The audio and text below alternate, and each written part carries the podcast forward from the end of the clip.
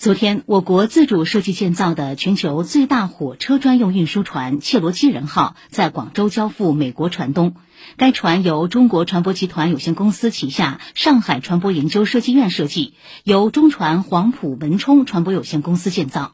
切罗基人号船长一百八十米，宽三十八点六米，高十六点二米。与国内火车运输船仅主甲板装载火车不同，该船设置了两层火车甲板，轨道总长度达到两千五百米。通过这一设计，该船可一次性载运一百三十六节火车车厢，单节车厢长十四米，载重量超过两万吨，堪称火车航母，大大提高装载效率。